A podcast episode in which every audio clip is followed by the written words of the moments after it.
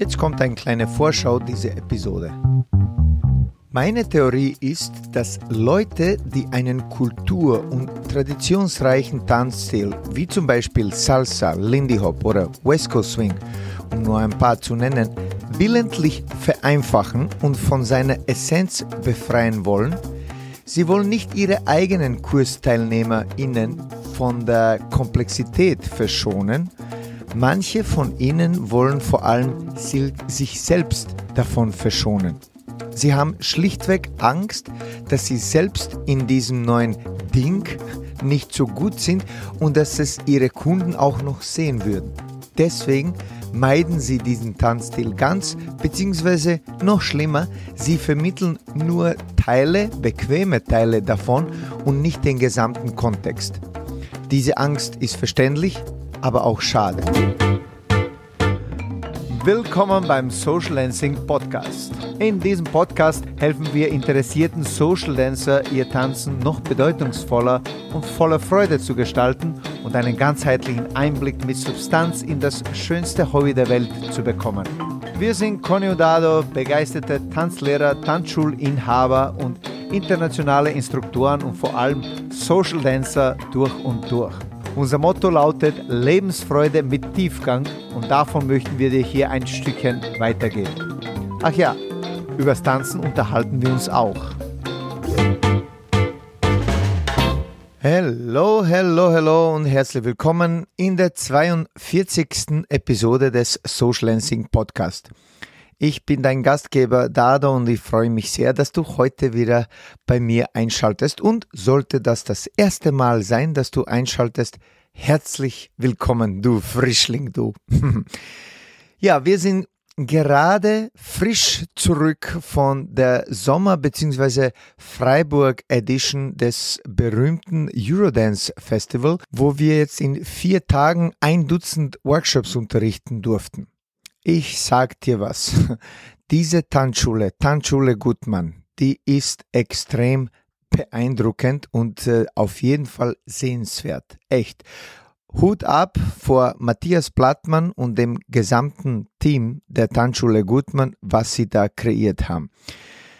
By the way, diese Sommer Edition des Festivals, das normalerweise immer im Februar stattfindet, im äh, Europapark Rust, ist ein sehr, sehr empfehlenswertes Event mit interessanten Workshops und eigentlich zahlt es sich her, äh, herzukommen, einfach um diese wunderschöne Tanzschule, die eigens gebaut wurde, mit sogar bitte 13 Tanzsälen zu bewundern und dort zu tanzen, ob am Tag im Unterricht oder am Abend, wenn sie dann die ganze Tanzschule in eine fantastische Balllocation verwandelt. Wahnsinn und wirklich, wirklich imposant. An dieser Stelle noch einmal herzlichen Dank auch an äh, Matthias und sein Team für ihre Einladung und wir freuen uns wieder auf das nächste Jahr. In Freiburg haben wir uns dann auch sehr viel mit den TeilnehmerInnen und auch mit Kolleginnen und, Tanzlehrer unterhalten und ausgetauscht, wie immer, wenn, wenn man sich so trifft.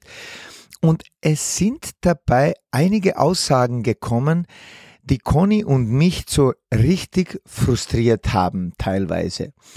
Und da dachte ich, ich muss unbedingt eine Podcast-Episode meinen lieben Kollegen und Kolleginnen, den Tanzlehrenden, widmen. Ja, diese Episode ist allerdings nicht nur an die Tanzlehrenden gerichtet. Ich glaube und ja, ich hoffe, dass du auch meine Erkenntnisse und Schlüsse in dieser Episode auf viele Lebensaspekte anwenden wirst können und eben nicht nur aufs Tanzen oder aufs, auf den Tanzunterricht. Der Auslöser dieser Episode ist die Kluft, die riesige Kluft leider zwischen dem lokalen, regulären Tanzunterricht in einer Tanzschule zum Beispiel und dem Unterricht und auch Zugang und Mindset auf den unterschiedlichen Festivals und Tanzevents. Diese Kluft ist manchmal tatsächlich so groß, dass ich mir denke, wie gibt's denn das? Wie kann es sowas geben? Es kommen zum Beispiel TeilnehmerInnen in die fortgeschrittenen Workshops, die seit einem Jahr oder mehr einen regelmäßigen Tanzunterricht nehmen, aber manchmal manche Basic Grundelemente noch nie in ihrem Leben gesehen haben. Zumindest sagen sie das. Ich spreche hier von wirklich essentiellen Grundelementen eines Tanzstiles. Ich rede nicht von irgendwelchen äh, Varianten und Variationen der Grundelemente. Wir reden von den überhaupt der Basisversion. Und geschweige von irgendwelchen Grundprinzipien, die Ihnen aus unterschiedlichen Gründen in Ihrem Unterricht nicht vermittelt oder sogar willentlich vorenthalten werden. Dazu kommt gleich etwas mehr. Das hört sich jetzt sicher wie eine harte oder vielleicht ungerechte Kritik an meinen geschätzten Kollegen an. An dieser Stelle möchte ich jetzt betonen, dass es mir und Conny sehr viel daran liegt, dass es in allen Tanzschulen einen guten, qualitativen und modernen Up-to-Date Unterricht gibt. So würden unserer Meinung nach alle Beteiligten davon profitieren, die ganze Community. Und das meine ich wirklich ehrlich und sage das einfach nicht so. In unserer Online Academy zum Beispiel haben wir gute 250 Tanzlehrende als Member. Das ist in etwa ein Viertel der gesamten Member. Wir lieben es wirklich ehrlich unser gesamtes Wissen an unsere Kollegen und Kolleginnen zu vermitteln und dabei auch durch ihr Feedback dann selbst, wir selbst, neue Denkweisen und Ideen zu entdecken. Sei es durch die Academy oder eben so wie jetzt bei den Festivals und oder Privatcoachings. Das bedeutet, wenn sich diese Episode als eine Kritik anhört, dann soll sich das wie eine konstruktive, respektvolle, ja liebevolle Kritik von einem Teammember anhören, vom selben Team, der einfach will, dass unser Team besser wird. Ich will niemanden schlecht hier machen, sondern eben ganz das Gegenteil ist hier der Fall. Ich wünsche mir, dass wir alle TanzlehrerInnen besser und erfolgreicher werden in dem, was wir tun. So, das musste jetzt gesagt werden und jetzt gehen wir zurück zum Thema lokaler versus Festivalunterricht und vor allem dieses manchmal böse Wort, die Tanztechnik und wie wir damit umgehen. Diese Woche in Freiburg haben wir lauter konzeptuelle Workshops und Seminare gegeben, in denen wir hauptsächlich prinzipienbasiert unterrichtet haben. Da war sehr viel Substanz, Überblick und eben auch Tiefblick in einzelne Aspekte des Social Lancing dabei und nicht nur einzelne Aspekte, sondern auch der Überblick, der Gesamtüberblick über viele wichtige Säulen des Social Lancing. Einige interessierte TeilnehmerInnen haben dann gemeint im Laufe des Festivals, das ist ganz toll und augenöffnend und wir hätten gern mehr davon. Aber in ihren Tanzschulen wird ganz anders unterrichtet und sie hätten ehrliche Angst gezeigt, dass sie diese Prinzipien und Konzepte leider nie mehr in ihrem lokalen Unterricht hören würden sondern nur eben jetzt von uns und dann würde sich das quasi in die Luft auflösen, wenn sie das nicht weiter verfolgen oder wenn das nicht weiter verfolgt wird in ihrem lokalen Unterricht. Und das hat manche äh, von ihnen sichtlich irritiert bzw. auch enttäuscht. Viele zum Beispiel haben angemerkt, in ihrer Tanzschule wird nie Technik vermittelt, nur Figuren folgen. Das natürlich überrascht uns an sich nicht, das wissen wir nicht, das, das wissen wir und das ist jetzt kein Schock gewesen, aber die große Anzahl dieser Art Meldungen dieses Mal war etwas irritierend. Für den Gesamtkontext. Das Durchschnittsprofil der Festivalteilnehmerinnen und der Kursteilnehmerinnen einer lokalen Tanzschule ist natürlich ganz unterschiedlich. Das ist auf jeden Fall klar. Vereinfacht kann man das so sagen, dass normalerweise die motiviertesten TänzerInnen aus dem lokalen Unterricht irgendwann dann auch zu einem Festival gehen, um eben ihr Tanzgefühl, ihr Tanzwissen und Können noch mehr zu vertiefen. Das heißt, man könnte sagen, bei einem Tanzfestival sind in der Regel sehr viel motivierte TänzerInnen dabei oder motiviertere TänzerInnen als in einem regulären Tanzkurs in einer Tanzschule. Das heißt, da sind die motiviertesten dabei. Aber heißt das jetzt, dass Leute, die weniger Zeit und Tanzcommitment haben, sprich die nicht zu den Festivals gehen, nicht trotzdem einen ordentlichen und modernen Tanzunterricht bekommen sollen? Heißt das, dass sogenannte Tanznormalos, sprich nur ganz so gelegentliche Hobbytänzer einmal in der Woche nicht erfahren sollen, wie die Codes eines Tanzstiles wirklich funktionieren? Hm. Wieso wollen manche Tanzlehrerkollegen und Kolleginnen ihre Kunden von der Tanztechnik verschonen? Ist Tanztechnik so schlimm oder so böse gar? Hm. Natürlich kann man in allem übertreiben. Die Dosis macht das Gift, wie ich das immer wieder sage. Denselben Fehler haben aber damals in den 60ern und 70ern die einstigen Ballroom-Koryphäen und Influencer, die damaligen, gemacht, als sie Lindy Hop bzw. Salsa zum Beispiel so stark vereinfacht und reduziert haben und an Ballroom angepasst, dass daraus dann Tanchul Boogie und Mambo entstanden sind. Denn der Tanchul Mambo wohlgemerkt, nicht der heutige Mambo on Two, das sind Welten dazwischen. Man hat auch schon damals den Leuten im Tanzkurs nicht zugetraut, dass sie eine authentische Originalversion dieses Tanzstiles vertragen würden. Und es ist heute auch vielerorts leider immer noch so. Das Problem oder eigentlich das Glück ist, dass man heutzutage die eigenen Kursteilnehmer und Kunden nicht mehr so gut davon isolieren kann wie damals, was es, was es sonst so auf der Welt gibt. Internet, YouTube, Online-Lektionen und natürlich auch die internationalen Events sind so zugänglich wie noch nie.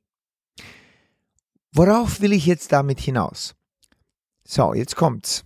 Meine Theorie ist, dass Leute, manche Leute, die einen Kultur- und traditionsreichen Tanzstil, wie zum Beispiel Salsa, Lindy Hop oder auch West Coast Swing, willentlich vereinfachen und von seiner Essenz so richtig befreien wollen, nicht ihre eigenen KursteilnehmerInnen von der Komplexität dieser Tänze und dieser Originalität verschonen wollen.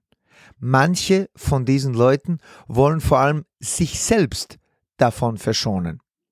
Sie haben schlichtweg Angst, dass sie selbst in diesem neuen Ding nicht so gut sind und dass es ihre Kunden dann auch sehen würden.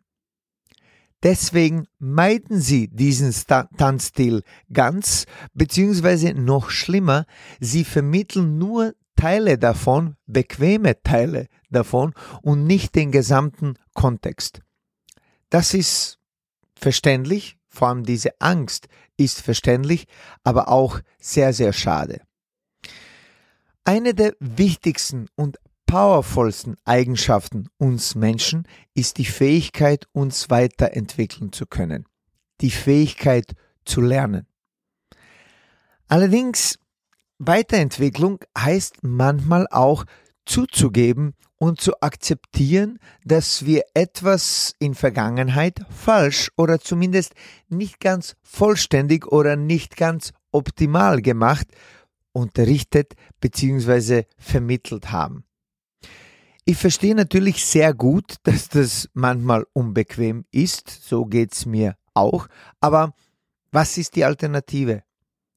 Das gleiche wie schon immer tun, weil es leicht ist und bequem ist und hoffen, dass wir unter dem Radar bleiben, dass es niemand merkt, dass wir stehen geblieben sind? Das ist doch keine gute Alternative, oder? Manche Kollegen haben vielleicht auch eine begründete Angst, zu viel Unruhe und Veränderung in ihr sonst perfektes und bereits automatisiertes Kursprogramm einzubringen, wenn sie eben das up-to-date bringen und wenn sie neue Erkenntnisse immer wieder in ihr Tanzprogramm einbringen. Klar, man soll sich absolut Gedanken machen, wie man klug und taktisch die Anpassungen und Veränderungen in sein Kurssystem integriert. Absolut. Gleichzeitig ist dieses Kurssystem bzw. das Kursprogramm einer Tanzschule nicht unser Chef. Wir selbst können und sollen bestimmen, was da reinkommt und was raus muss, weil es nicht mehr up-to-date ist. So einfach ist das. Das Kursprogramm einer Tanzschule ist idealerweise ein never-ending Work in Progress. Manche Kollegen wiederum haben auch eine verständliche, aber doch Angst, dass sie ihre Autorität bei den Kunden im Kurs verlieren, wenn man merkt, dass sie davor etwas anderes unterrichtet haben als jetzt und heute. Dass sie dann quasi aufgeblattelt werden, dass sie früher es falsch vermittelt haben oder hätten. Ich persönlich gehe damit so um, dass ich es sogar in meinem Unterricht betone. Ich sage ganz offen, dass ich eine Sache X jahrelang so oder so getanzt, gemacht bzw. unterrichtet habe, bis ich es dann doch besser gelernt habe.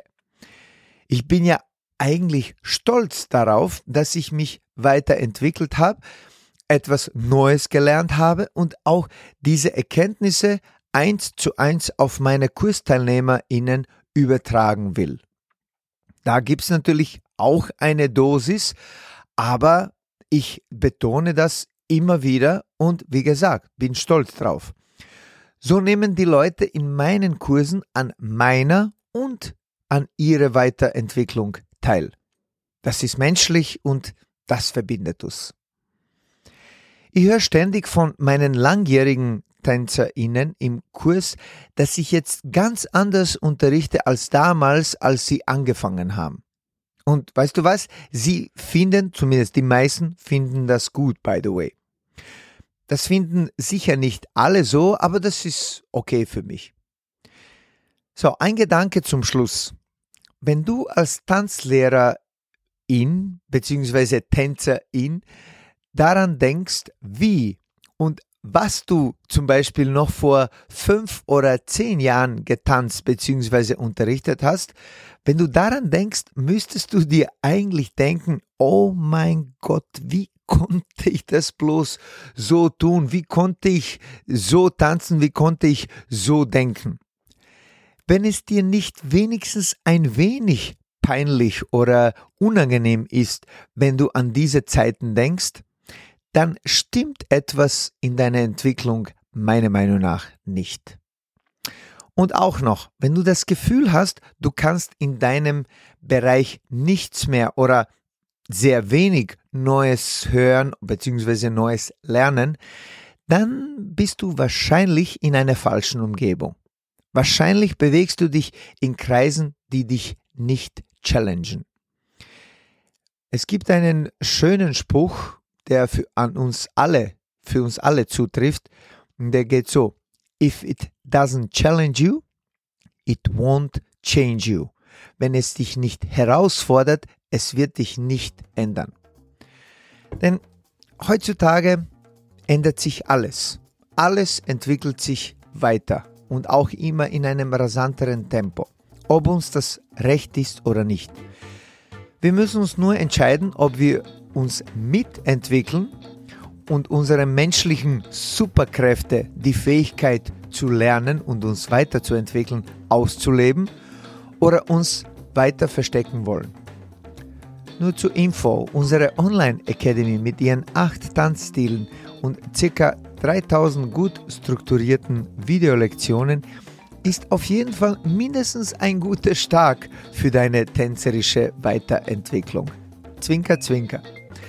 Aber jetzt möchte ich auch von dir hören bzw. erfahren, wie ist deine Meinung bzw. Erfahrung zu diesem hm, etwas vielleicht empfindlichen Thema.